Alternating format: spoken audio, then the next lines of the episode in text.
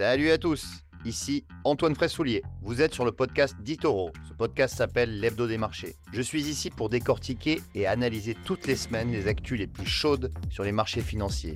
Alors installez-vous confortablement, bouclez vos ceintures et c'est parti Ce podcast est destiné à des fins d'information et d'éducation uniquement et ne doit pas être considéré comme des conseils d'investissement, une recommandation personnelle ou une sollicitation pour acheter ou vendre des instruments financiers. Ce document a été préparé sans tenir compte des objectifs d'investissement ou de la situation financière du particulier et n'a pas été préparé conformément aux exigences juridiques et réglementaires pour promouvoir des recherches indépendantes. Les performances passées ne préjugent pas des résultats futurs. Salut à tous, euh, bienvenue sur euh, ce nouvel épisode de l'Hebdo des marchés, épisode numéro 22. Euh, cette semaine, je fais l'épisode, ce podcast tout seul. J'espère que, bah, que vous allez bien, que vos investissements se passent bien sur les marchés. Il est vrai qu'on est dans une période assez faste, hein, puisque on reste sur une série sur le Nasdaq, hein, c'est vrai que là, je voulais en parler, puisqu'on reste sur une série assez inédite hein, euh, de mémoire. Hein. Ça fait quand même 15 ans que maintenant j'ai commencé à travailler euh, sur les marchés financiers. De mémoire, je n'ai jamais vu euh, une hausse aussi fulgurante du Nasdaq, puisque le Nasdaq reste sur 15 séances, enfin, 15 séances de hausse sur les 17 dernières.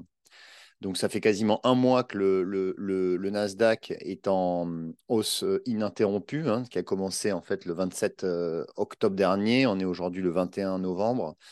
Et effectivement, euh, ce Nasdaq a pris euh, quasiment 12%, 12-13% en l'espace de, trois semaines. Donc, effectivement, c'est là où euh, on se dit qu'il est important d'être toujours dans le marché, puisqu'on ne pouvait pas prévoir une telle hausse. Hein. Finalement, en, l'espace de trois semaines, il a récupéré tout ce qu'il a perdu en, un mois. D'ailleurs, il a fait hier un nouveau plus haut annuel dépassant les, les 16 000 points.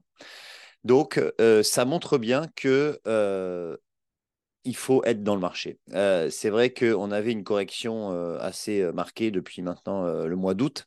Ça faisait trois mois qu'on était en, phase de correction. On a corrigé à peu près 10%, entre 8 et 10% sur les indices.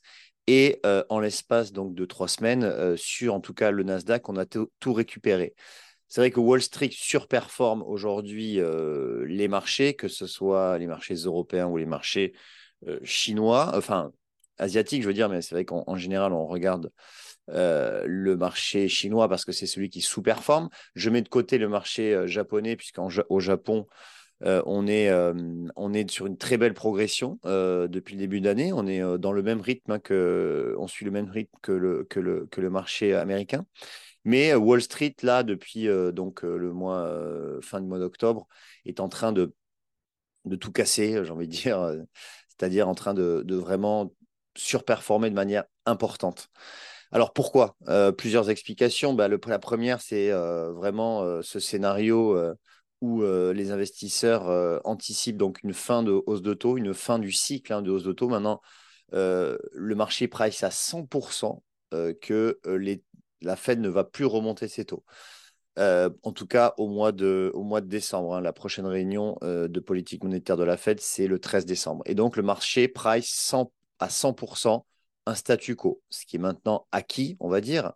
Et maintenant, la question est de savoir quand est-ce que la Fed va baisser ses taux. Donc maintenant, les nouveaux catalyseurs de hausse vont être euh, les premiers indices de baisse de taux euh, pour euh, la Fed, aussi pour la BCE. Alors pour la Fed, on anticipe le mois de mai. Au mois de mai, on a, un consensus à, à, plus de 60% pour une première baisse de taux.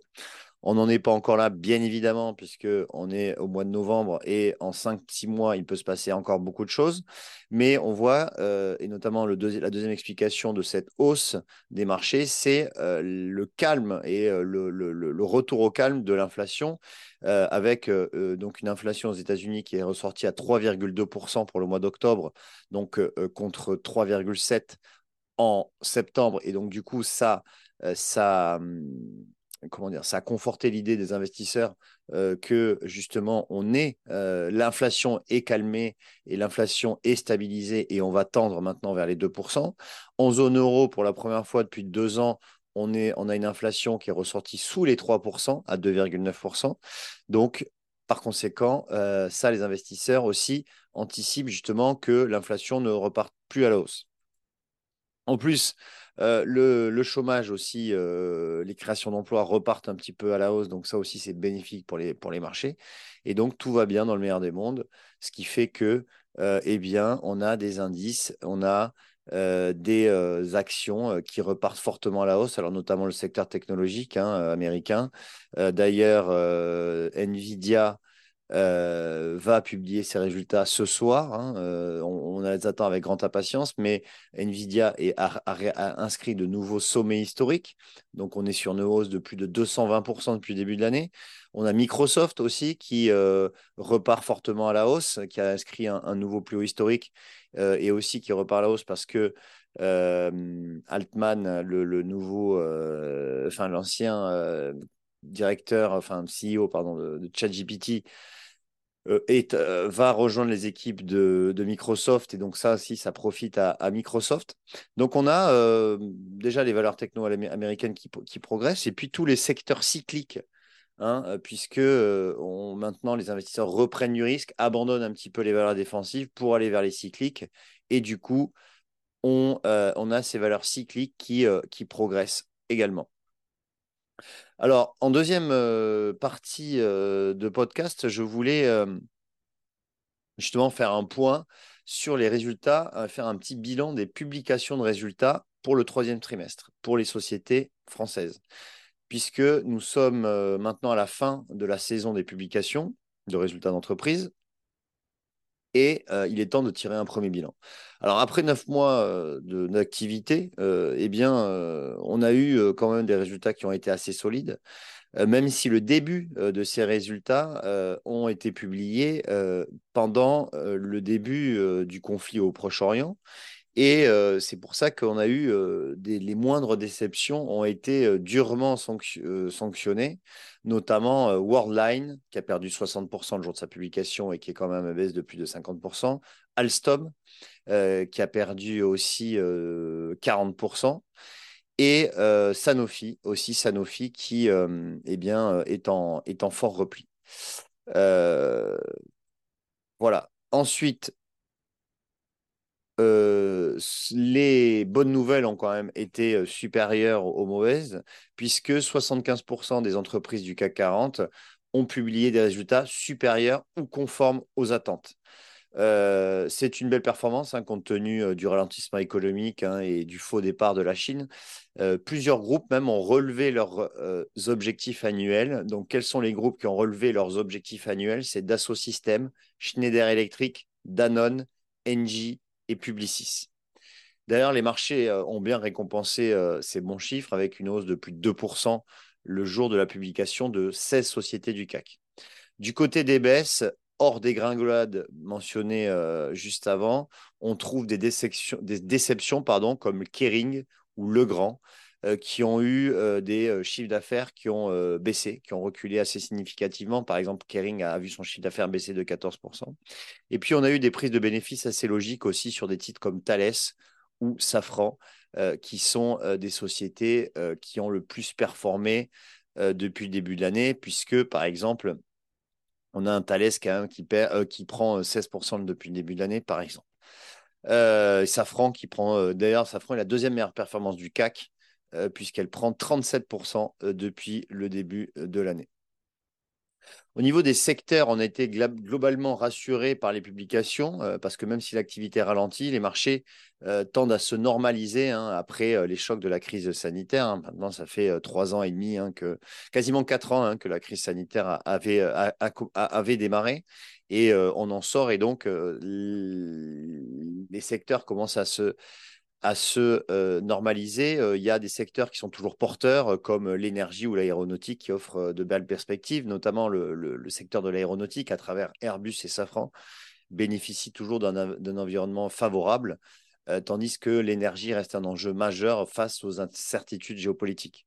D'ailleurs, les deux acteurs énergétiques de l'indice français, c'est de l'indice CAC 40, c'est Engie et Total Energy, qui ont affiché des performances solides euh, d'ailleurs, Engie a euh, publié des résultats records pour ce troisième trimestre.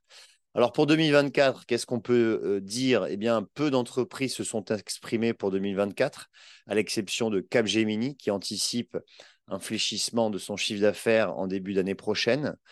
le consensus recueilli par FactSet se montre assez optimiste pour 2024, avec une croissance des bénéfices pour une majeure partie des, sociétés du, CAC 40. Toutefois, des ajustements seront nécessaires. la majorité des entreprises ne devraient plus réussir à augmenter leur prix. effectivement, c'est le fameux pricing power. Eh bien, ce pricing power devrait être, compliqué à maintenir puisqu'on arrive à un niveau de prix qui est vraiment au pic. Maintenant, on anticipe vraiment une décrue des prix, ce qui va aussi rogner bien sûr sur les marges des entreprises, mais, mais, effectivement, on anticipe quand même une croissance des bénéfices et du chiffre d'affaires pour la majorité des entreprises. Voilà, donc bien évidemment, maintenant, on va finir l'année. Hein. on va dire à partir du 15 décembre, l'année boursière est quasiment terminée. Donc, il nous reste trois semaines avant, de clôturer cette année qui, aura été positive, voire très positive pour certaines valeurs, certains secteurs. on va, je vais bien évidemment faire un récap de, de 2023 et ouvrir des perspectives pour 2024. Donc, ça, je le ferai en fin d'année. Euh, voilà. Après, ce qu'on attend euh, cette semaine, hein, euh, parce que là, c'est l'hebdo des marchés, on parle quand même d'une, de ce qui se passe cette semaine. Cette semaine sera peu fournie en, termes de publication, de, en termes de statistiques macroéconomiques, puisqu'on attend que le compte-rendu de la réunion de la Fed du 1er novembre. Et puis, on a quelques chiffres macro, notamment les ventes au détail aux États-Unis mais pas grand-chose, sachant que c'est une semaine tronquée aux États-Unis parce que c'est une semaine de Thanksgiving. Donc jeudi, les marchés seront fériés aux États-Unis. Vendredi, ça va réouvrir. Et justement, vendredi, on aura les PMI, hein, les fameux directeurs d'achat, qu'on commentera d'ailleurs avec Marc Toiti la semaine prochaine, puisque la semaine prochaine, ça sera un podcast que je ferai avec Marc pour justement parler plus macroéconomie et économie au global. Voilà. Donc, j'espère que eh bien, ça vous a plu, ce podcast. N'hésitez pas à liker si ça vous a plu et, j'attends aussi vos commentaires si vous avez des commentaires. D'ailleurs, si vous souhaitez que je parle d'une société en particulier, n'hésitez pas à le mentionner et j'en parlerai avec grand plaisir. Voilà, d'ici là, portez-vous bien. Je vous souhaite une très bonne semaine et je vous dis à la semaine prochaine. Salut, ciao. Vous venez d'écouter Digest et Invest, le podcast d'Itoro. Pour plus d'informations, veuillez vous rendre sur itoro.com.